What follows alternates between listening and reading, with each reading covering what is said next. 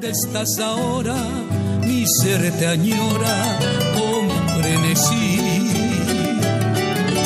Todo me recuerda mi dulce amor junto al agua azul de Pacaraí. Vuelve para siempre, mi amor te espera.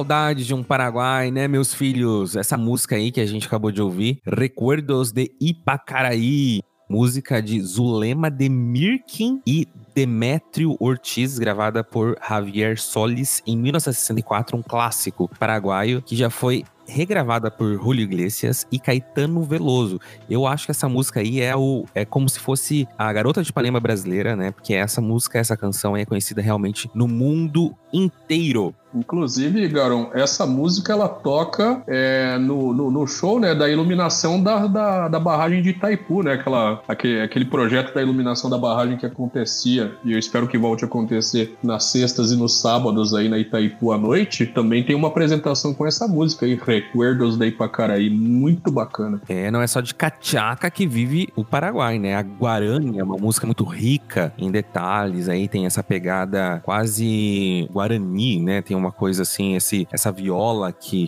chora forte. É muito bonito, né? Sim, a Cacha, a Cachaco.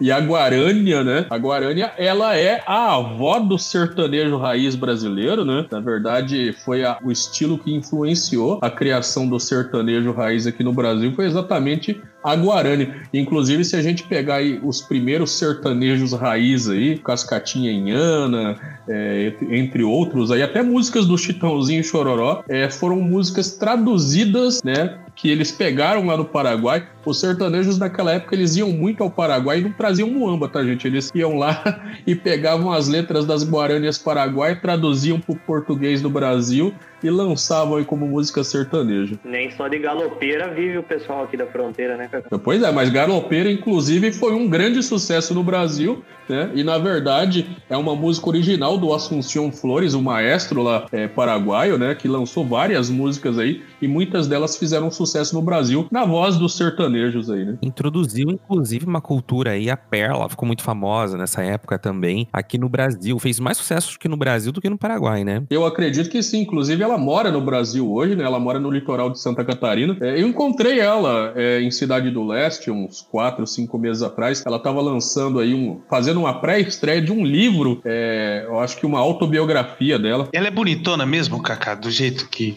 que ela aparecia na TV, é bonitona? Olha, eu vou falar um negócio para você, cara. Com, com toda a idade que ela já tem, ela continua muito bonita, tá? Ela era lindona, hein? Vou te falar. Bom, depois de mais de 130 dias de fronteira fechadas, a vontade de cruzar a ponte da amizade bateu forte essa semana, né? Nos últimos dias, tá viralizando aí nas redes sociais dos moradores de Foz do Iguaçu versões de memes que mostram que os iguaçuenses estão mesmo com a vontade descomunal do Paraguai mostrando que a tríplice fronteira não é a mesma com as fronteiras fechadas. Será que já está na hora de reabrir? Quando que vai abrir essas fronteiras? Como será que o povo paraguaio vai viver esse novo normal? Será que as lojas do outro lado da fronteira vão se recuperar depois que a ponte voltar a abrir? O que, que a gente vai encontrar lá em Cidade Leste? Bom, além de tentar responder essas questões, a gente ainda vai falar sobre a nossa ligação afetiva com Cidade Leste, que eu tenho certeza faz parte da história de todo mundo que cresceu aqui em Foz do Iguaçu ou que adotou a cidade para morar. E para matar um pouquinho dessa saudade, a gente decidiu fazer um podcast especial sobre a nossa relação com o Paraguai, em especial com Cidade do Leste, que fica aqui do ladinho, né? Além, é claro, das compras que a gente ama fazer lá do outro lado da fronteira, o nosso carinho com Cidade do Leste vai muito além disso. Nós temos amizades, tem muita gente que não sabe, por exemplo, eu já trabalhei lá há mais de 14 anos. Né? Eita, então eu posso começar falando então? Vai lá, Otávio. Ah, olha, que lá no meu tempo áureo, o que eram aquelas baladinhas lá no Paraguai, hein? Eu gostava mesmo de ir nos botecos do Paraguai, curtir um bom reggaeton, enfim, meu Deus, era bom demais da conta. O reggaeton no Brasil começou a fazer sucesso exatamente há,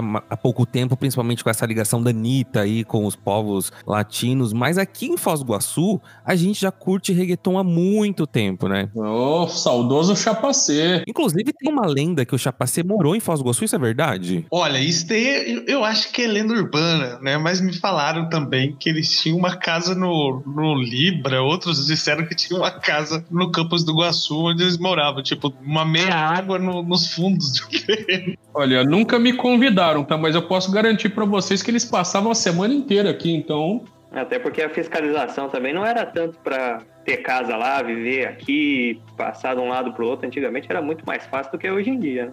Eles faziam muito show no Brasil também, né? É, teve muito show na ONU, mas teve também muito show ali em Cidade Leste. Eu já participei de um, já fui em uns shows deles ali numa discoteca chamava Vaticano, ali próximo do Lago da República. Ah, era bem, bem legal e realmente aí, ó, o, esse reggaeton aqui da fronteira embalou grande parte dos anos da minha juventude. Agora, se eles tinham mesmo casa lá e nunca fizeram nenhum um churrasco, eu vou ficar muito chateado, né? Nunca me convidaram nem pra um churrasco. O pior era o pessoal querendo sair aqui de Foz do Iguaçu para encontrar os amigos na balada, chegava lá no Paraguai e tava todo mundo lá também, né? E, e os paraguaios estavam curtindo as baladas aqui em Foz do Iguaçu. Exatamente. É muito legal né, essa troca ali, né? Final de semana eu lembro assim que também tinha uns amigos meus que iam muito pro cassino. E as vans dos cassinos vêm aqui pra, cidade- pra Foz do Iguaçu, aliás, pegar a gente pra levar a gente lá pro cassino do Paraguai. Sim, inclusive, na época da- do Coyote, né? Saudoso Coyote, que infelizmente fechou também. O Coyote também tinha essas vans que pegavam as pessoas aqui pra levar pra balada lá, né? Ele não prestou, não, hein? Vou te falar, viu? Ah, inclusive, eu provavelmente deve escutar esse podcast. Mu, um abraço aí pra você. Tava sempre lá agilizando a nossa entrada no Coyote. O pessoal lá da, da Lomar tinha muita gente que ia curtir lá na- nas baladas no Paraguai, hein? É verdade. O pessoal juntava ali a galerinha da Lomar e pegava uma van aí. Inclusive, que eu acho que o Kaká já foi motorista dessas rodadas aí, né, Kaká? Muito chato muito chato. Eu não gosto de ser motorista da rodada nesse tipo de coisa. Ninguém gosta, Cacá.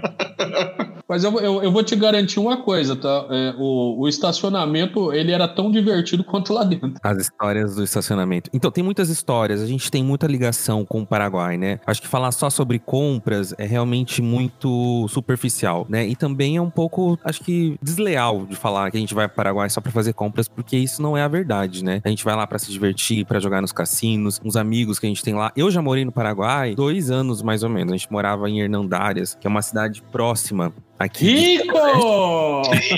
Isso Morando em Hernandárias, Country Club. aí é outro nível, outro patamar, isso aí. Então, Hernandárias, pra quem não sabe, é a cidade onde fica a hidrelétrica de Itaipu, né? Muita gente acha que fica em Cidade Leste. Não, fica em Hernandárias, né? Conhecido como a Califórnia Paraguaia. A gente achando que ele era rico só aqui no Brasil. Ó, inclusive, essa, quando gravaram Miami Vice, eu morava lá, né? Eu tinha o quê, uns 19 anos. E eu lembro que fecharam todo esse condomínio aí, né? Que a gente, a gente morava, pra, pra gravação. Então, assim, tem, tinha épocas que a gente, morador, não podia entrar no condomínio, assim, durante o dia, porque eles estavam lá gravando, pra não interromper. E eles liberavam a gente só depois, assim. Se a gente estivesse fora, né? Quem estaria dentro de casa não podia sair nem na rua por causa das gravações. Pra vocês que estão escutando aí esse podcast, tá? Acompanhe ele até o final, porque lá no finalzinho a gente sempre dá aquelas nossas dicas sobre filmes. E hoje eu vou falar, tem uma curiosidade bem bacana sobre Miami Vice aí pra eu contar pra vocês. Eu já gostava dos botecos de Cidade Leste e até Mingaguaçu. Sou um grande frequentador de, de botecos, mas é pro, isso é pra estudo, né? Não, não que, eu, que eu goste de, de beber, não que eu goste de petisco, essas coisas. É pra fazer um estudo mesmo. Então, na minha época que eu jogava futebol de salão, eu ia muito pro Paraguai pra, pra jogar e Fazer pesquisa social. Exato. E daí, na... geralmente, a gente acabava parando em algum boteco paraguai, porque é muito barato também. Paraguai, assim, para você consumir no- nos bares, é um pouco mais barato do que aqui no Brasil. Tem alguns lugares que é elas por elas, mas dificilmente se encontra um lugar que realmente seja caro, assim, para você beber e comer alguma coisa. Você ia quando era ainda Porto Stroessner pra lá, Otávio? Ainda é um pouco mais novo do que isso? Ah, não, ó, assim, a minha família, ela vem de. é, não é à toa, né? Meu sobrenome é Gonçalves. É, a minha família vem ali de perto de- Assunção, que é de um lugar chamado Arroio de Esteros, que fica perto de Cacupé. Ele é longe daqui da, da fronteira, pra falar bem a verdade. Longe pra cá a Cupê, né?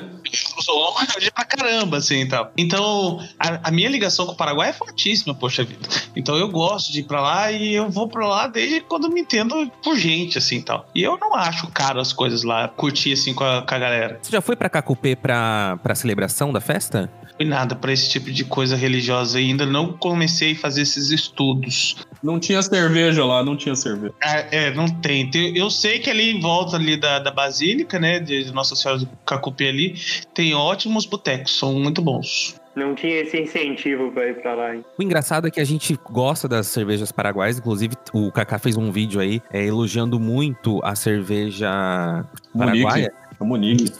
E os paraguaios gostam muito da Brahma, né? Eles tomam muito Brahma. Pois é, você vê que negócio interessante, né? A gente gosta das deles e eles gostam da nossa. Inclusive, na verdade, assim, né? A gente fez o teste com a Monique porque por conta da, da, da fronteira fechada, você não tem acesso a todas as cervejas lá. Mas a que eu mais gosto mesmo, aliás, gosto tanto quanto a Monique, é a Pilsen, né? Eles têm uma Pilsen lá que é feita de mandioca, gente. Cerveja de mandioca, muito bom. Essa eu não tomei, não, mas a Pilsen, realmente, a Pilsen foi a primeira litrão que, que eu acho que eu vi na minha vida, foi a Pilsen. A gente chamava ela aqui de nhonho. Tinha aquela garrafa barrigudinha, assim, toda grandona, né? A gente chamava ela de nhonho. A primeira nhonho era a Ouro Fino. Ouro Fino era muito boa. A, Ouro Fino eu só tomei em lata aqui. E era brasileira. Na verdade, era uma cerveja brasileira que era exportada para lá e a gente ia lá e comprava no Paraguai. Exatamente. Ela não era vendida no Brasil, né? Era cerveja para exportação. Tanto que é o litrão, né? Não tinha litrão no Brasil, sempre foi 600, né? Aqui na fronteira a gente já conhece há um bom tempo o litrão, exatamente por causa dos países vizinhos. Hein? Olha, pelo menos uns 30 anos, hein? Eu não tenho tudo isso de idade, eu não sei muito bem. Não, não, não, não, não, não tem de idade, mas que já, já existia litrão aqui há pelo menos uns 30 anos, né? Experiência de bar, Otávio. Sim, não, de experiência de bar eu tenho uns 50 e poucos anos. Bom, além de toda essa nossa ligação afetiva aqui, a gente tem uma história muito curiosa que começam as nossas ligações lá, não sei em quanto ano. Acho que o André pode é, contar um pouco dessa história aí, que já há muito tempo antes de existir essa ponte da amizade pra gente cruzar aqui pro Paraguai, já, os paraguaios já vinham pra cá pra, pra se tratar, né, André? É isso aí, Garon. Hoje a fronteira está fechada, nem pelo rio a gente consegue cruzar de barco, mas naquela época sem as pontas, a única maneira era realmente de barco. E talvez o mais famoso que veio se tratar aqui desse lado foi o Moisés Bertone, né, que chegou ali por volta de 1893 para viver ali na margem do Rio Paraná, do lado do Paraguai, pelas condições, né? Ele tinha um amigo aqui desse lado, era uma espécie, eles eram compadres, na verdade. Ele era um, o Harry Shink era uma espécie de farmacêutico aqui da nossa região, pode ser considerado até o primeiro médico aqui da, da cidade de Foz, por entender um pouco ali de medicamentos e tudo mais. Então, muita gente cruzava realmente de canoa ou Rio Paraná e vinha se tratar na casa do Shink aqui em Foz do Iguaçu, o Bertone inclusive veio a falecer aí dentro da casa dele na tentativa de se tratar da malária, né? Foi o que ele acabou contraindo lá da margem Paraguai e acabou falecendo aqui em Foz do Iguaçu aí de malária. Isso, e aí décadas depois, depois de passados vários ciclos econômicos, né, que passou, que, que, que movimentou a fronteira, como da erva mate, da madeira, depois veio da construção da usina de Itaipu, a gente começou a ir para o Paraguai para fazer compras de importados.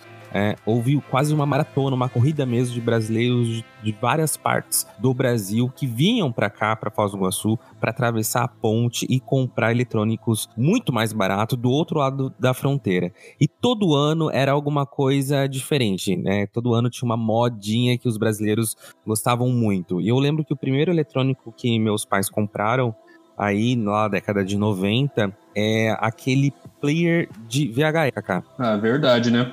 Você imagina aí que na década de 90, é, Foz do Iguaçu acho que estava no auge aí do, do comprismo, né, dos sacoleiros.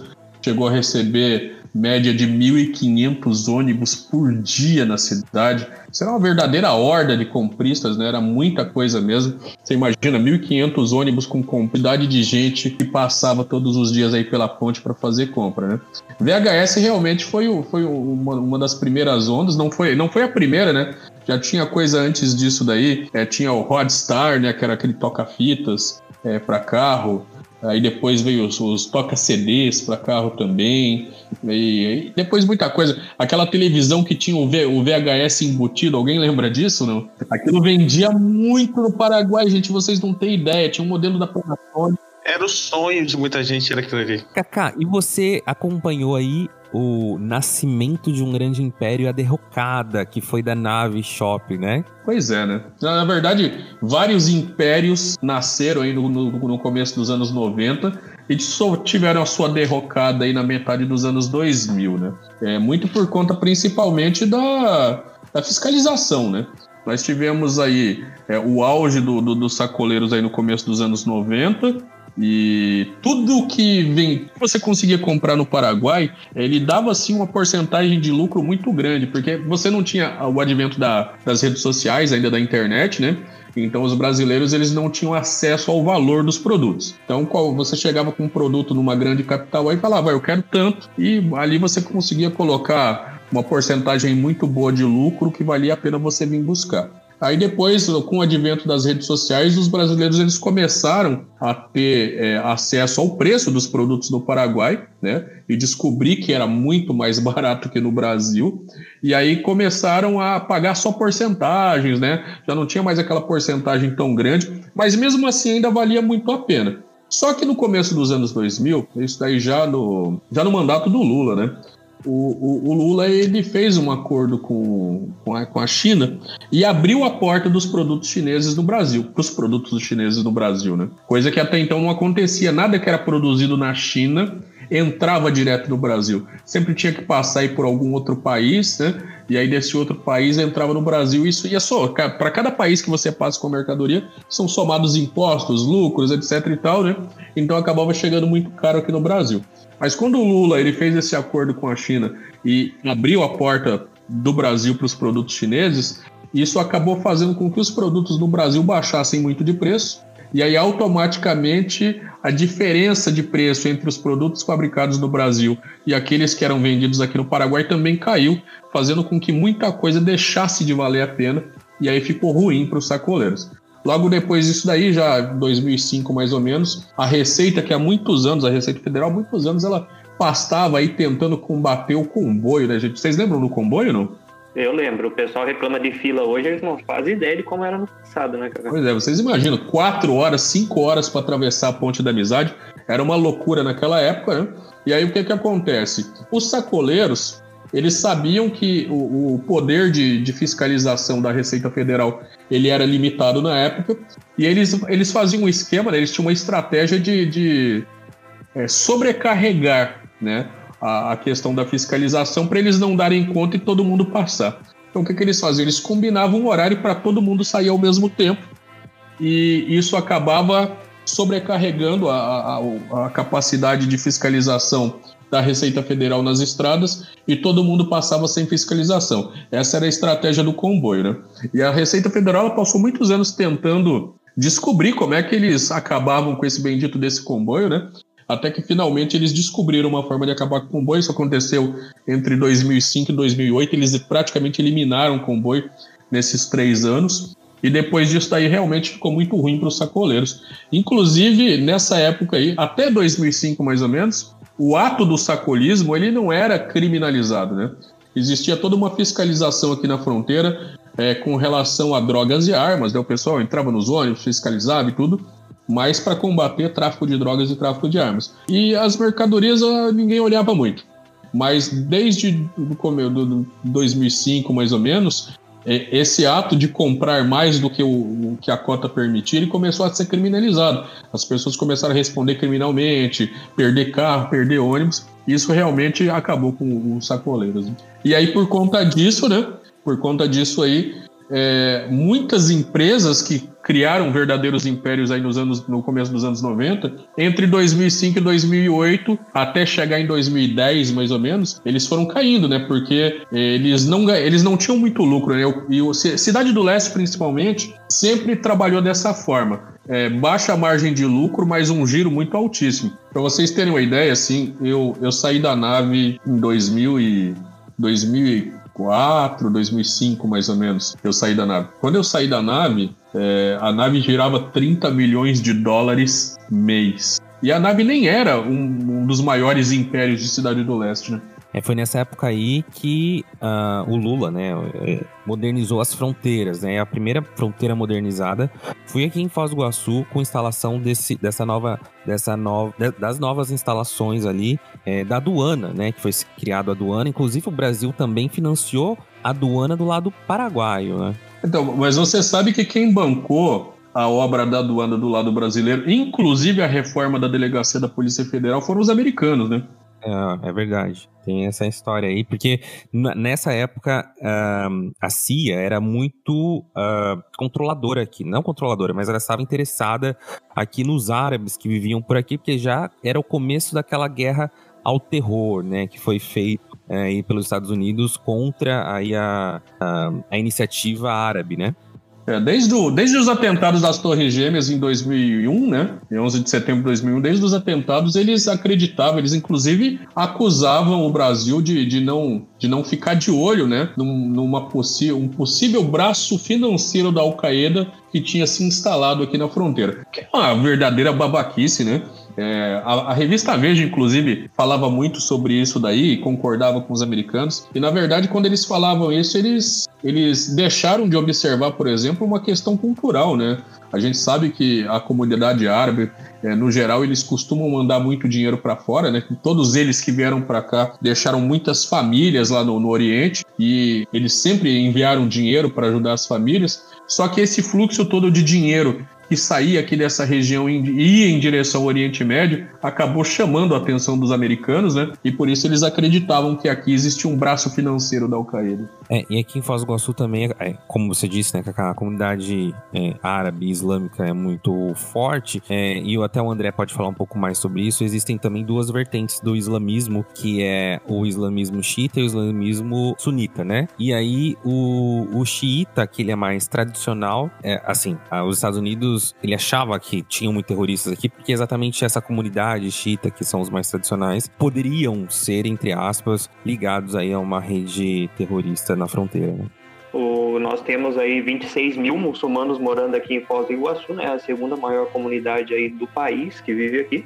Mas eles já estão aqui há muito tempo, desde a década de finais aí dos anos 50, início dos 60, já começaram a chegar para cá. Muitos vieram também junto com a grande migração que aconteceu durante a construção da Itaipu. E pelo contrário, muitos deles vieram fugindo de guerras do Oriente Médio para cá, né? Então, era mais uh, alucinação e querer achar pelo em ovo, como a gente costuma dizer no ditado, do que células terroristas mesmo aqui da fronteira. E eu tenho uma. O, o meu estudo de monografia, minha tese de, de conclusão de curso foi exatamente sobre isso, né? Eu fiz uma análise do discurso de todas as matérias que passaram na CNN que falavam que Foz do Iguaçu tinha, ter, é, tinha células terroristas, mas eles nunca conseguiram comprovar. Até que 2000, eh, eu fiz a minha tese em 2012, 2013, se eu não me engano, até que 2017 a CNN veio a público, né? junto com o capitão lá do exército dos Estados Unidos, que na época era o general que comandava a guerra ao terror, eles falaram realmente que Foz do Iguaçu não tinha né, eles não conseguiram comprovar alguma célula terrorista aqui na fronteira. Ah, chupa Bush Pai, né? é isso daí. Mas e agora? Até quando que a gente vai ficar sem Paraguai? Sem a Chipa? Fala para mim. Se eu ouvir aquele sotaque que a gente ama. Meu Deus. Verdade, né? Eu amo o sotaque do, do, do, Paraguai. Nada contra meus amigos argentinos, longe disso, mas o sotaque do Paraguai é, é muito mais gostoso de ouvir. É, menos quando eles te falam meia, patrão, pendrive que procura. Saudade até disso, cara, que eu tô com saudade até disso. A gente não tá nem com vontade de comprar, né? A gente tá com vontade só de dar uma voltinha ali, ver como é que tá a bagunça lá. Sim, cara, subir no mototáxi daquele. É, a gente vai, pega as nossas moedinhas aqui, faz qualquer qualquer coisa, porque se a gente entra dentro daqueles uh, autosserviço, é muito barato as coisas, né? Mesmo o dólar altíssimo, a gente sai de um autosserviço com muita coisa, né? Ah, mas e aí, é, Garão? Tem essa expectativa de, de quando vai abrir de novo o Paraguai? Bom, o ClickFoss está acompanhando aí, né, essas, essas negociações, esses trâmites, até que o Kaká fez uma matéria há duas, três semanas sobre uma possibilidade de ter um delivery, né, enquanto as, as fronteiras estão fechadas. Mas essa semana o Kaká deu uma matéria ali no ClickFoss que isso não vai ser possível, né? A, as autoridades paraguaias e as brasileiras já descartaram isso. É, para quem não sabe como funcionaria então, você poderia comprar no Paraguai de alguma forma pelo site, alguma coisa assim, e haveria um delivery trans, é, transfronteiriço, né?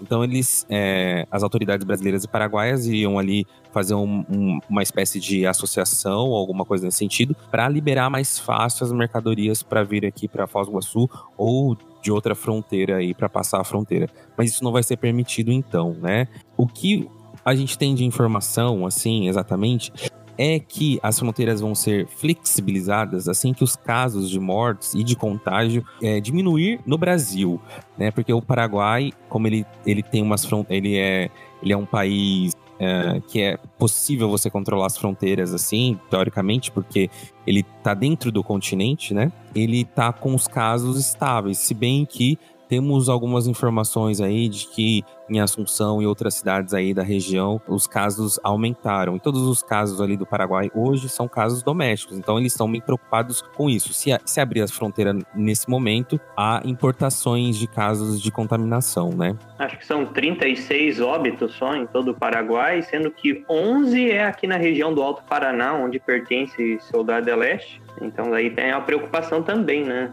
Pois é, mas o, o, o presidente o presidente do Paraguai ele está com um sério problema aí na, pela frente, né? Aliás, vários problemas ele está enfrentando nesse exato momento, né?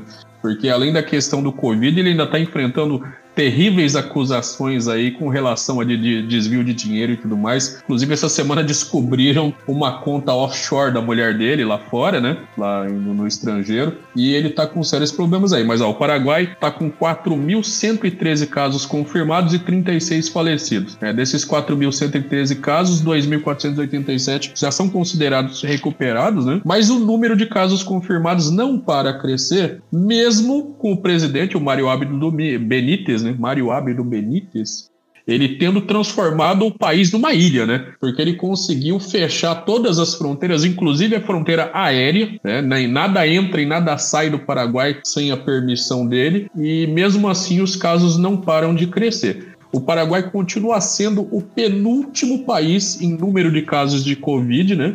Para cada 100 mil habitantes, mas mesmo assim os números continuam crescendo. E sobre a questão do delivery transfronteiriço, com todo o perdão aos meus amigos paraguaios, que nós temos muitos aqui na fronteira, os políticos paraguaios eles estão sendo, estão dando uma despertalhões. Eles não nos querem e obviamente a gente entende por quê. É a questão do Covid é séria mesmo e como o André já falou aí, questão da saúde saúde no Paraguai não é tão boa quanto aqui no Brasil, né? A parte de estrutura de saúde pública é bem menor lá no Paraguai, então eles não teriam realmente como lidar com uma pandemia se ela tivesse uma situação pior do que está hoje. Mas eles não nos querem lá, mas eles querem nosso dinheiro. E aí eles inventaram essa história aí do delivery transfronteiriço. Só que esse delivery transfronteiriço, ele em nada é favorável para Foz do Iguaçu, por exemplo. Eu não sei se as outras cidades de fronteira concordam com isso, mas aqui em Foz do Iguaçu é uma cidade, Foz do Iguaçu é uma cidade que vive de turismo. E para que Foz do Iguaçu continue gerando economia, o turista ele precisa vir até aqui. Só que nesse exato momento, a grande verdade é que nem Foz do Iguaçu é um fluxo de turistas vindo aqui se a gente não tiver uma grande melhora aí na estrutura é, de, de, combate à, à, à, pandemia, né? Abrir um delivery transferir isso para as pessoas irem lá no Paraguai buscar mercadoria e voltar, eu não sei se isso é uma vantagem para a cidade. Além do risco dessas pessoas também irem e levarem para lá ou trazerem para cá, né? Não muda muita coisa nesse sentido. Ter uma ou ter várias, o impacto é o mesmo. Eles não querem que os brasileiros passem da aduana, então essas mercadorias elas seriam entregues ali na aduana do Paraguai, né? Pelo que eu vi ali. Eles queriam que, eh, entregar ali na aduana do Paraguai, então você vai lá, paga, recebe e volta para trás. Mas aí o que que Foz do Iguaçu leva nisso? Quer dizer, nós temos que receber todo tipo de pessoas vindas do resto do Brasil para cá. Aí Foz do Iguaçu vai ter que investir num, aumento maior de estrutura para receber essas pessoas com segurança mas no Paraguai elas não entram. São espertalhões, na verdade, né? Os políticos, ele, eles estão sendo pressionados pela, pela população, porque a cidade do leste está sofrendo absurdamente, é uma cidade que também dependia muito do turismo e está sofrendo muito com a falta de turismo e as fronteiras fechadas. Aí eles ficam inventando esses subterfúgios para tentar engambelar a população com promessa vazia que não vai funcionar nunca, né? É verdade. Disso, Kaká e pessoal, esse isolamento que tá acontecendo, que o Paraguai está passando nesse momento, tá fortalecendo o contrabando nas fronteiras, igual a gente tá vendo esses vídeos que tá circulando aí nas redes sociais. É, inclusive no seu grupo, né, Kaká, de compras no Paraguai, você postou lá. E que loucura isso, né? A única coisa que não passa pela fronteira são as pessoas legalmente, né? Porque todo o resto continua funcionando. O Paraguai ele não tem estrutura para é, dar segurança nas fronteiras, o contrabando continua passando livremente. O Brasil, muito pelo contrário, que o Brasil está tentando a todo custo conter o contrabando, mas é tanto contrabando passando aí pelas fronteiras, e não estou falando só de Foz do Iguaçu, obviamente, porque Foz do Iguaçu leva muito essa fama, mas é por onde menos passa contrabando paraguaio, né? Porque nas outras fronteiras passa muito mais. Mas o Paraguai ele não está coibindo nada desse, desse contrabando, né? Ele só não quer legalmente as pessoas lá. O, le, o delivery só seria legalizado nesse caso, né? Porque delivery já existe. É justamente, a, pro, a proposta do governo paraguai é basicamente é, legalizar o contrabando. E olha que piada pronta, né? Essa, é, essa vila, esse bairro que aconteceram esses troca de tiros aí, não sei se é da Polícia Federal, com com os, esses traficantes, sabe como chama? Não. Vila White. Vila White. Vila White, ali em Cidade Leste, que fica na Barranca do Rio, que a gente vê uns, uns vídeos aí de uns tiroteios que estão circulando nas redes sociais. E que tiroteio, né? Eu não sei se vocês viram os vídeos Até aí, mas. Aquela bala fluorescente, não sei, eu esqueci o nome dela agora, né? Que deixa o rastro. Bala traçada. Não é fluorescente, viu, André? Eu sei que a sua, a sua, você é forte na biologia, mas é, é incandescente mesmo. Incandescente. E passou hoje, eu estava assistindo no jornal, na RPC TV, né, no Jornal do Meio Dia, passou uma matéria falando dessas balas que estão atravessando e vêm parar aqui nas, nas casas dos moradores do Brasil que moram ali na barranca também. E uma moradora mostrou a bala que atravessou, passou a janela e foi parar dentro da casa. Ela tava com a bala na mão, assim, mostrando. Foi nessa madrugada, de ontem para hoje. Que loucura. É, realmente é, é, é, perigoso, né? E detalhe, tá, pessoal? É que isso daí é a própria Marinha Paraguaia atirando, né? Na, no, nos contrabandistas que estão passando ali pelo rio, tá? Então, é, eles fazem lá o combate, o combate fake deles aí contra o que eles chamam de narcotraficantes, mas que na verdade são contrabandistas, né? E eles atiram a esmo sem lembrar que do lado de cá do rio mora gente, né? E tem alguns prédios bastante altos, inclusive, né? como a gente conhece a cidade aqui, próximo ali à margem do rio. Então, para atingir um apartamento ali, realmente é fácil. Muito fácil. Bom, então vamos terminar esse bloco aqui sem dar resposta para a pergunta do Otávio, porque ele pergunta quando a gente vai reabrir e o Paraguai, quando a gente vai poder passar a ponte, e a gente não tem essa resposta, né? Olha, é, é bem provável que não antes de novembro ou dezembro.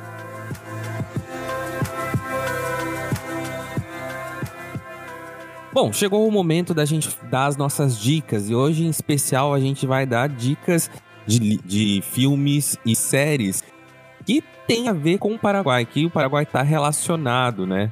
Então, Otávio, começa você dando a sua dica. Então, hoje, hoje eu vou acabar passando uma dica de série e uma dica de filme, né? Só que, diferente da, do, dos outros episódios do nosso podcast, eu não vou passar nenhum de, de comédia a minha dica de série vai ser o, o Mecanismo, que você encontra na, na Netflix, que é uma série bem bacana, que fala sobre a Lava Jato, né? Sobre todo o projeto do Lava Jato. E na última temporada agora, é, teve algumas cenas que foram gravadas aqui no Paraguai. Então, para quem tá com saudade daqui da fronteira, é uma série muito, muito, muito bacana de você curtir aqui um pedacinho da nossa fronteira. Sem contar que tem uma história bem bacana de considerar Lava Jato. É, enfim.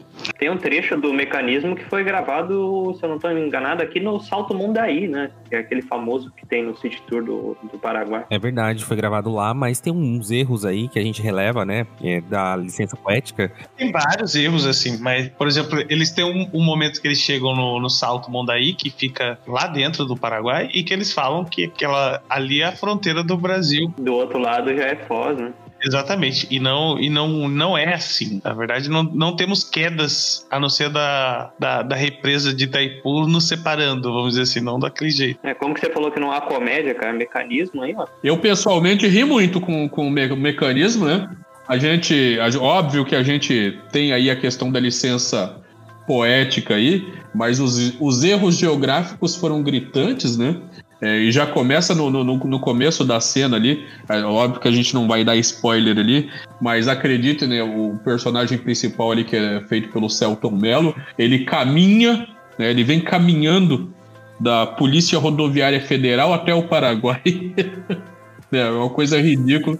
Imagina, né? Se fosse na vida real, ele estaria fazendo uma procissão, não era uma caminhada. Mas olha, tem um elenco bem bacana essa série. Além do Celton Mello, que o, o Kaká acabou de, de falar que faz o personagem principal, que é o Marco Rufo. Ele conta também com o Henrique Dias, que é um ator eu pessoalmente gosto muito. Eu acho que a participação dele na, nas séries que, vem, que ele vem fazendo agora são muito boas. Tem a, Carol Abras, a Alessandra Colassante e o Jonathan Hagensen também muito bom. O, o, elenco é um elenco bacana e, e a história em si, tirando esses erros geográficos, é bacana. E de uma certa maneira, não sei se pode dizer que é baseado em fatos reais. Então, vale a pena. Depende de que lado da história você tá. Se você tiver do lado coxinha, ele é baseado em fatos reais. Se você tiver do lado mortadela, talvez não. Exatamente. Aí vai de você. Você gosta do uma coxinha ou você gosta do mortadela?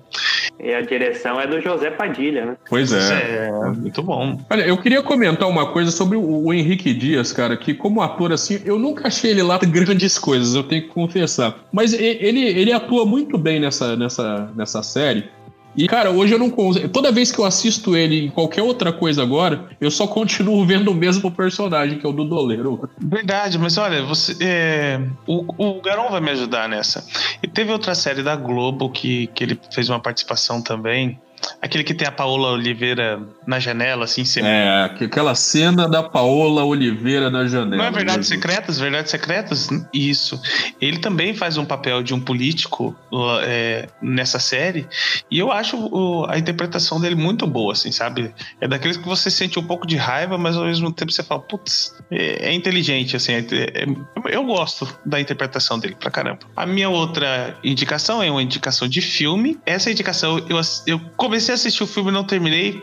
Pois o filme é ótimo, hein? De verdade, porque é o The Last Runway, né, que é um filme paraguaio, gravado ali no Paraguai, é um filme paraguaio, gravado ali mesmo, que é o The Last Runway, também está na Netflix. É uma história que é de um ex-coronel paraguaio, que ele forma um, um grupo ali de paramilitar ali especial, que eles são focados no combate ao narcotráfico ali, para proteger as fronteiras do país, sabe? Tá, mas agora eu entendi. Você tá falando do Leal. Exatamente, Leal. É, esses americanos da Netflix, eles adoram inventar título em inglês para produções é, que não são do, é, inglesas, né? Não são americanas. Exato. Você pode procurar ele como Leal, ele vai ser uma das primeiras opções ali, mas ele vai aparecer lá, The Last Runway. Legal, para você que não, não é tão familiarizado assim com o espanhol, ele tem a versão dublada em português brasileiro. Muito bom também.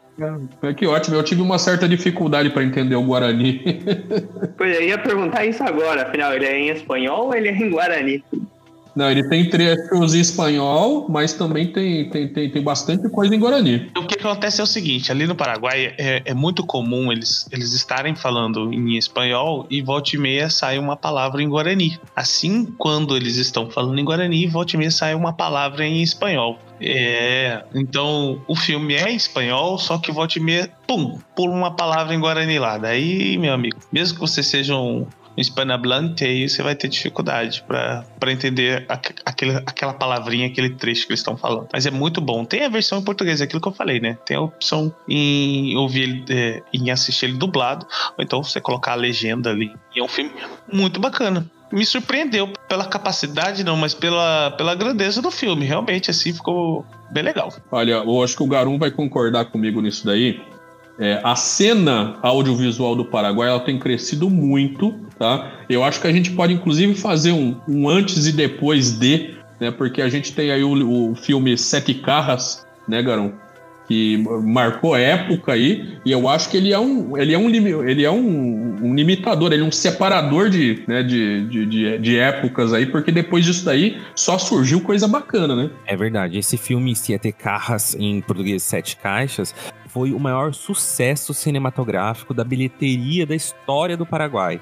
Ele levou aos cinemas 250 mil espectadores né? Lembrando que o Paraguai tem 7 milhões de habitantes, então isso foi muito legal. Né? Ele levou. Uh, ele estreou em 2014. Uh, ah, ele foi sucesso de crítica e de público, né? E é muito difícil um filme ser sucesso de crítica e de público. Né? É um filme muito bem produzido, é um filme que te deixa muito tenso assistindo, você fica torcendo ali pro, pelos protagonistas da, da história, né? Porque, é, sem spoiler aqui, só contando um pouquinho do filme, é o protagonista ali recebe ali é, um, sete caixas, ele precisa cuidar dessas caixas, né? E aí ele tá dentro de um mercado, no mercado central, mercado de abasto, né? Que chamam ali em, em Assunção. E é muito, muito legal porque a gente que mora aqui na fronteira, a gente reconhece muito. O mercado de abasto lá de Assunção é muito parecido com o mercado de abasto aqui de Cidade Leste. E a gente se reconhece nesse cenário, né? E é muito, muito engraçado, ele é tenso, ele tem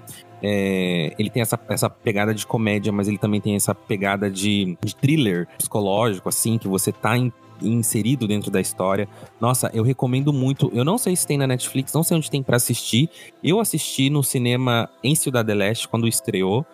É, e passou na televisão, acho que, inclusive, acho que passou na Globo, se eu não me engano, um tempinho atrás. Eu assisti novamente, mas eu não sei onde tem para assistir na internet. Então, se eu não me engano, é, Garon, o, o, os direitos do, do Sete Carros foram vendidos para os europeus, né? Os europeus compraram aí o direito, é, não sei se para produzir novamente, como os americanos fizeram, por exemplo, com a balada do pistoleiro lá, né? Mas esse foi comprado os direitos do, do Sete Carros aí pelos, pelos europeus. E eu não sei se eles estão reproduzindo ele ou estão refilmando, enfim é muito bom mesmo. É muito, realmente é muito bom. Vale a pena assistir. Igual o Kaká disse, foi um divisor ali de como a América Latina, como o Brasil enxerga o cinema paraguaio, né? Depois de Sete Carras veio muito, muita coisa legal ali do, do diretor Juan Carlos Maneglia, né? Que produziu alguns outros filmes ali e inclusive foi bastante reverenciado, aí circulou pela Europa, levando os filmes do Paraguai, muito bacana pode-se dizer, é um filme que tenta retratar a nossa fronteira, mas nem sequer foi gravado aqui na fronteira, né? Chamado Operação Fronteira, o nome do filme, o Triple Frontier, da Netflix, que retrata a fronteira do Brasil, tenta né, mostrar aí a fronteira Brasil-Paraguai e Argentina, que segundo a, a história do filme, é considerado aí um pesadelo para as autoridades, onde se mistura crime organizado e terrorismo. Então, é um filme bastante polêmico, porque nem sequer foi gravado na fronteira e tem umas coisas, assim, para nós que vivemos aqui na fronteira, bastante estranhas, como alguns picos nevados e até algumas favelas aqui, como se fosse, digamos, as favelas do Rio de Janeiro, e a gente sabe que isso não existe aqui na região. Aí entra a bendita licença poética novamente. Mas você sabe, André, que eu e o Kaká, a gente estava esperando esse filme assim há muito tempo. Porque, trabalhando no ClickFoz, eu venho acompanhando as notícias do Hollywood Reporter há, tipo, há 10 anos ou mais sobre esse filme aí, né? O roteiro já estava pronto, é, é, foi passado para Vários diretores passaram pela pré-produção desse filme, inclusive a Catherine Bigelow, que dirigiu um filme ao terror, né, ganhou o Oscar, enfim. E aí ela, quando ela assumiu a direção, a gente fez matéria pro ClickFoz, daí saiu da mão dela, foi para outro diretor. Daí eu acho que, assim, passou por tanto diretor, tanto ator, inclusive muitos atores, né, falaram que iam fazer. Foi tanto rolo. Eu acho que esse roteiro, assim, ó, estavam quase jogando no lixo e algum. A Netflix, opa, deixa eu pegar aqui para fazer isso aí. E realmente, né, é uma coisa assim que não dá para entender, não tem pé nem cabeça. Eu acho que o rolo maior desse filme foi a tentativa deles gravarem aqui na, na fronteira e nenhum dos três países aceitar, né?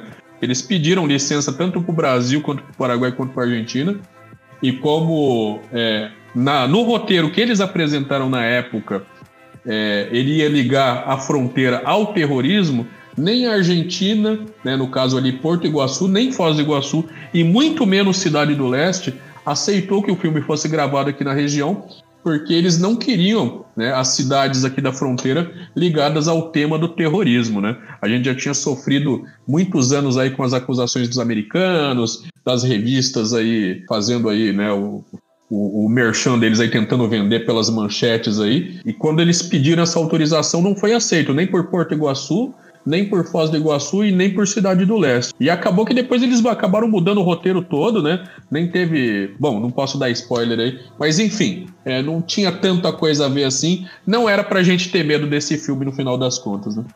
A gente chegou a fazer uma sessão de cinema para assistir esse, esse filme quando lançou, sabe? Durante o horário de trabalho, a turma toda parou para assistir. Infelizmente, não foi tudo aquilo. O, o vídeo do tiroteio dessa semana acho que estava mais real sobre a fronteira do que o filme inteiro, né?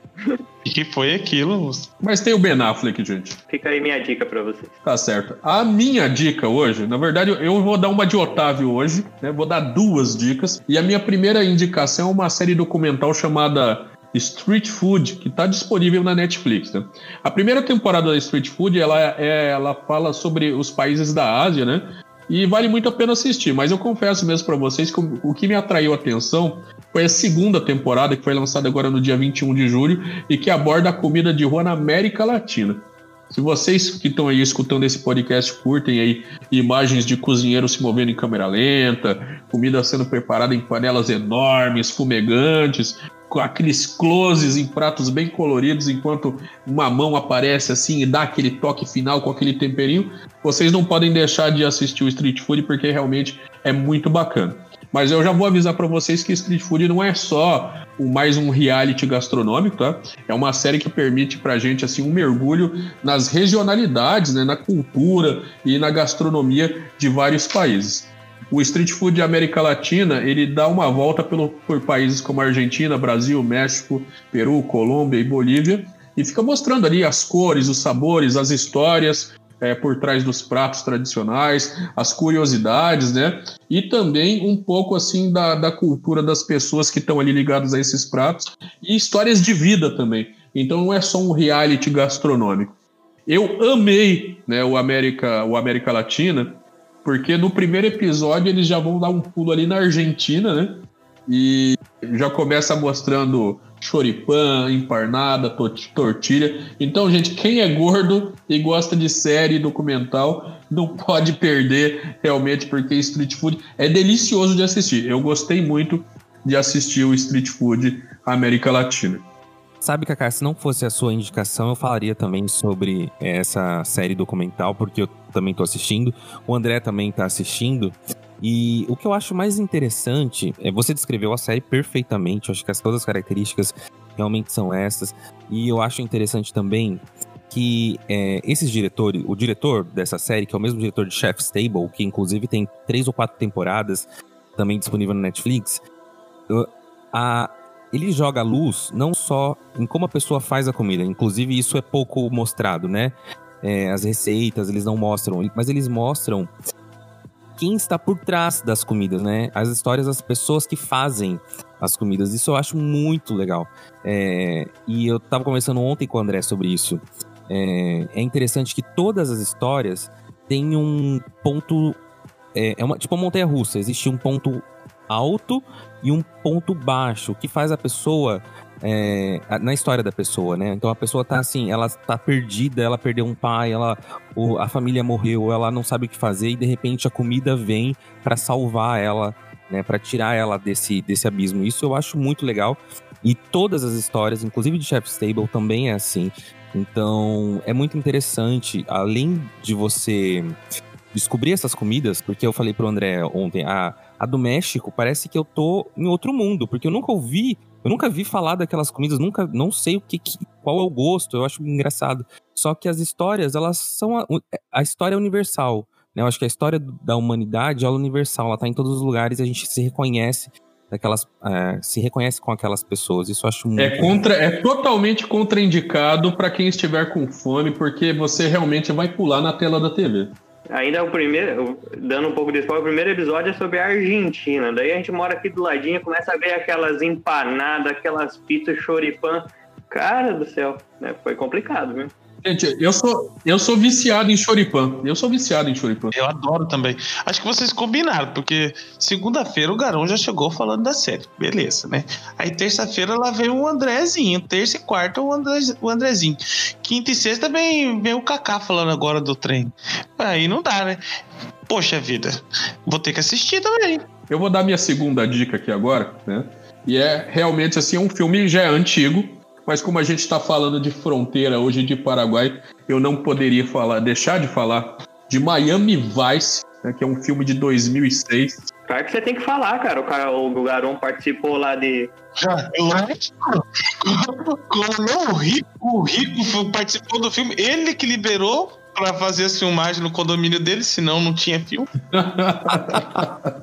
é, eu não sei se o pessoal pegou isso aí no começo do, do podcast, mas o Garão acabou nos confidenciando aí que ele estava lá assistindo do condomínio, do alto do condomínio dele lá na Califórnia, Paraguai. É, rico. Mas enfim, Miami Vice foi, foi lançado em 2006 Mas ele foi gravado aqui, se eu não me engano, em 2005, não é isso, garoto? Isso que na verdade assim, eles pegaram as últimas, as últimas cenas, é, foi a, última parte da produção mesmo, né? Eles viajaram para cá para gravar as cenas que faltavam aí na produção do filme e gravaram aqui em Cidade do Leste. Então teve cenas que foram gravadas ali em Hernandários, nós também tivemos cenas gravadas ali no Shopping Lailai, entre o Shopping Lailai e o Gebai ali também, e dentro do Shopping Lailai, e algumas cenas gravadas também no Cassino Acaraí. Foi muito legal, né? É, pois é, Casa Xana. Saudades, né? Da Casa Xana. Aquele tipo de coisa assim, você não conhece Cidade do Leste, não está muito inserido é, na, na, na, questão cultural e nos nomes. Aí você entra em Cidade do Leste pela primeira vez e a primeira loja que te chama atenção qual é? Olha, comprei a minha ca primeira camisa do Olímpia, comprei na Casa Xana. Para quem não lembra, tá, pessoal? Casa Xana era uma casa que vendia produtos esportivos, infelizmente fechou. Pois é, mas voltando ao filme, né? Vamos manter o foco no filme, não na Casa Xana. Então, ele foi lançado em 2006 e o Miami Vice, ele, ele é, esse filme ele é um spin-off, né? De uma série dos anos 80, que também tinha o mesmo nome e chamava Miami Vice. E ele conta com a, a, a atuação fantástica aí do Jamie Foxx e do Colin Farrell, né? Só por ter o Colin Farrell, você sabe que já vai dar bilheteria, né, garoto? Também porque o Colin Farrell, ele tava com aquele mesmo peitoral lá do... é, o peitoral... Do... Ele tava com o mesmo peitoral do Zac Efron, né? Então, realmente, chamou muito a atenção aí no filme. Mas tem uma curiosidade bacana. Quer dizer, bacana assim, hoje a gente conta dando risada. Porque quando a equipe a equipe de filmagem do Miami Vice chegou em Cidade do Leste para gravar as cenas, já estava tudo acordado, tudo afirmado. Né? Inclusive, eles queriam gravar no primeiro piso lá do Shopping Lai Lai, mas os coreanos não aceitaram, eles não queriam aparecer no filme de jeito nenhum. Aí acabaram mudando para o terceiro andar para não filmar as lojas dos coreanos. E só quando eles chegaram aqui em Cidade do Leste, eles chegaram no meio de uma greve dos basureiros, né? A galera que retirava o lixo ali de Cidade do Leste entrou em greve. E quando eles chegaram na cidade, Cidade do Leste, ali um microcentro, tinha pilhas assim de 2, 3 metros de altura de lixo nas ruas. Não era lixo orgânico, tá, gente? Era lixo aquele gerado pelas compras mesmo. É, isopor, papelão, sacola plástica. Mas era muito. Eram pilhas de 2, 3 metros de altura ali. E o, o, diretor, que era o Michael Mann, ele resolveu sair à noite de carro, com a câmera na mão, passando ali pelo microcentro de Cidade do Leste, e ele foi filmando tudo aquilo ali e ele resolveu colocar essas cenas que ele gravou de dentro do carro à noite nos bônus do filme. Né? Quando saiu o DVD em 2006, ou final de 2006 para 2007, ele colocou cenas bônus no filme onde ele mostrava a situação que eles encontraram quando eles chegaram em Cidade do Leste. E aí aparece duas cenas que deixaram os paraguaios realmente muito pé da vida. Numa das cenas, ele está durante o dia caminhando ali pelo centro de Cidade do Leste e ele para numa, numa barraquinha que vendia DVD pirata. E aí ele começa a mostrar os DVDs piratas, citando os nomes dos diretores. Olha aqui, diretor fulano de tal, eu encontrei seu filme aqui, sabe? Isso daí realmente pegou muito mal para a Cidade do Leste. E a segunda cena né, de, de, dessa, dessa, desses bônus aí do DVD, mostra justamente a, a cidade com aquelas pilhas de lixo né, e ele falando muito mal de Cidade do Leste. E aí o pessoal do Paraguai não gostou muito. Ele, inclusive, virou persona não grata ali no Paraguai. Não sei se já revogaram esse título dele. Sabe que, olha, procurando aqui, eu descobri que Miami Vice foi a terceira maior bilheteria do ano. Atrás de. Olha os filmes que estreou esse ano: Piratas do Caribe, que, nossa, levou muita gente pro cinema, e Superman Returns. Então foi a terceira maior bilheteria do ano. É, e aquela música Numbancore do, do Jay-Z com Linkin Park, muita gente, pessoal que já é mais jovem e tal, também é, faz parte, não não é que ela não faz parte da trilha sonora, ela é, é usada para promover o filme, assim e tal. Enfim, foi ali que, que deu um, um estouro, assim. Realmente era um, uma baita música com um baita filme. Tinha Audioslave, eu li alguma coisa sobre ter o, a banda Audioslave. Muito bom também no, no filme. A trilha sonora também tava bem bacana. E a gente nem fala, né? Mas tem Jamie Foxx também no filme. Poxa vida, Jamie Foxx, pô. Poxa, eu, eu falei, eu, eu falei do Jamie Foxx. Você acha que eu esqueci de falar do Negão? Só porque, só porque eu elogiei o peitoral do Jack Efron que o, Colin Farrell tava ostentando na época. Eu falei do Jamie Foxx aí também. Mas realmente, você bem lembrado aí, é, a música do a, a, música do, do Linkin Park aí faz todo sentido nessa. Porque até hoje, quando eu escuto ela, eu lembro do filme. Exatamente, é uma referência, assim. Vou assistir de novo, Kaká, porque realmente o filme é bom. E como faz tempo que eu não assisto, faz mais de 10 anos que eu não assisto, vou assistir de novo. Até, até esqueci da história. A única parte chata do filme, na verdade, né? Não, não, é que as pessoas só sabem que é Cidade do Leste, se assistirem às cenas do DVD, porque o filme ele não se passa em Cidade do Leste, né? Ele se passa na Colômbia, em Miami, obviamente, e em Cuba, né? Em momento nenhum eles estão no Paraguai, mas eles usaram aí Cidade do Leste como set de filmagem mostra muito, mostra inclusive a ponte da amizade, né? Não cita ali que é a Cidade Leste, mas mostra a ponte da amizade do, do ângulo muito bonito, muito difícil de pegar, que é o ângulo das lojas lá do Paraguai. Então mostra assim a ponte e o e Foz do Iguaçu do outro lado. E, e também tem uma casa que ficou bem conhecida lá no country, tem uma, uma porta, assim, gigantesca. Eles mostram um close, assim, da pessoa abrindo a porta. Inclusive, mostra um pouco né, ali da que foi gravado, né, nesse condomínio. Então é, é muito legal reconhecer esses lugares que a gente anda aqui, né, no filme. É muito bacana. O bacana é que quando eu mesmo, quando eu fui assistir esse filme, eu não, eu não sabia que ele tinha sido gravado aqui. A primeira vez que eu assisti ele. Eu não, não li notícias, olha, foi gravado em Cidade Leste, coisa parecida. Então, na hora que a gente senta pra assistir o filme, um filmaço, e dali a pouco você fala. Sabe aquela, aquela. Parece aquelas velhas que ficam brigando com a, com a TV ou, coisa parecida? Era eu. Mas é ali, ó, ó, ó, é Cidade Leste ali, ó, ó. É, é, bem, cara, muito engraçado, muito bom. Mas se, não, se você não tivesse reconhecido aquela roleta brilhante em cima do Cassino Caraí. Não tinha como, cara, mas as ruas, to, to, tudo, você falava, poxa vida, Cidade Leste. Aí o filme que já era bom para mim ficou melhor ainda. Só não sabia dessa do diretor que ele ficou uma pessoa não grata aqui agora pros paraguaios. Mas é o Michael Mann, né, cara? Ele já virou persona não grato para mim por outros filmes ruins que ele andou fazendo aí. Muito amigo dos generais dos exércitos dos Estados Unidos, né? Que o pessoal ama ele, porque ele adora colocar uh, o exército como mocinho em todos os filmes que ele faz, né? Bom, gente, então é isso. Eu acho que o nosso podcast fica por aqui. Esse podcast especial, a gente trouxe, né? Essa nova vertente aí do podcast do Click Foz.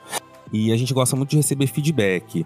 Então, se você curtiu, se você não curtiu, o que você acha que a gente pode melhorar, o que a gente pode mexer aqui dentro para que fique melhor ainda mais o nosso podcast. Falando que ele está num link novo, né? A gente disponibilizou um link novo, não sei por que o que aconteceu com o Spotify lá, mas o Kaká já resolveu isso daí. Então, curta a gente, compartilha aí nas suas redes sociais, ajuda aí a comunidade de podcast Foz do Iguaçu a crescer. Mas ó, sem sinceridade, tá, pessoal? Quando a gente pergunta para vocês assim, ó, fala aí o que a gente pode melhorar, vocês não precisam ser tão sinceros, tá? Eu não quero ler nenhum comentário do tipo, olha, vocês podem morrer, que aí vai melhorar pra caramba esse podcast. Não quero, não precisa falar isso. É para passar o feedback, sim, que é pra gente melhorar e deixar ele cada vez mais bacana para você. Além né, disso tudo que a gente falou, isso tudo que a gente falou hoje aqui, você não encontra lá no cliquefosiguaçu.com.br, mas tem várias informações sobre a fronteira, né, não, Garão? As informações sérias você vai encontrar lá. Bom, gente, é isso. Muito obrigado por assistir até aqui. Se você chegou até aqui, né, você, a gente agradece muito e você é digno aí de uma salva de palmas. Guerreiro. Vou comprar um CD do Chapacê para que para você que chegou até aqui. Vai ganhar um par de meia lá do Paraguai quando a fronteira vem. Tchau, uma tip e um cozido para todo mundo aí. Tchau, meu amor. Hasta luego. Então, é, até semana que vem. Tchau.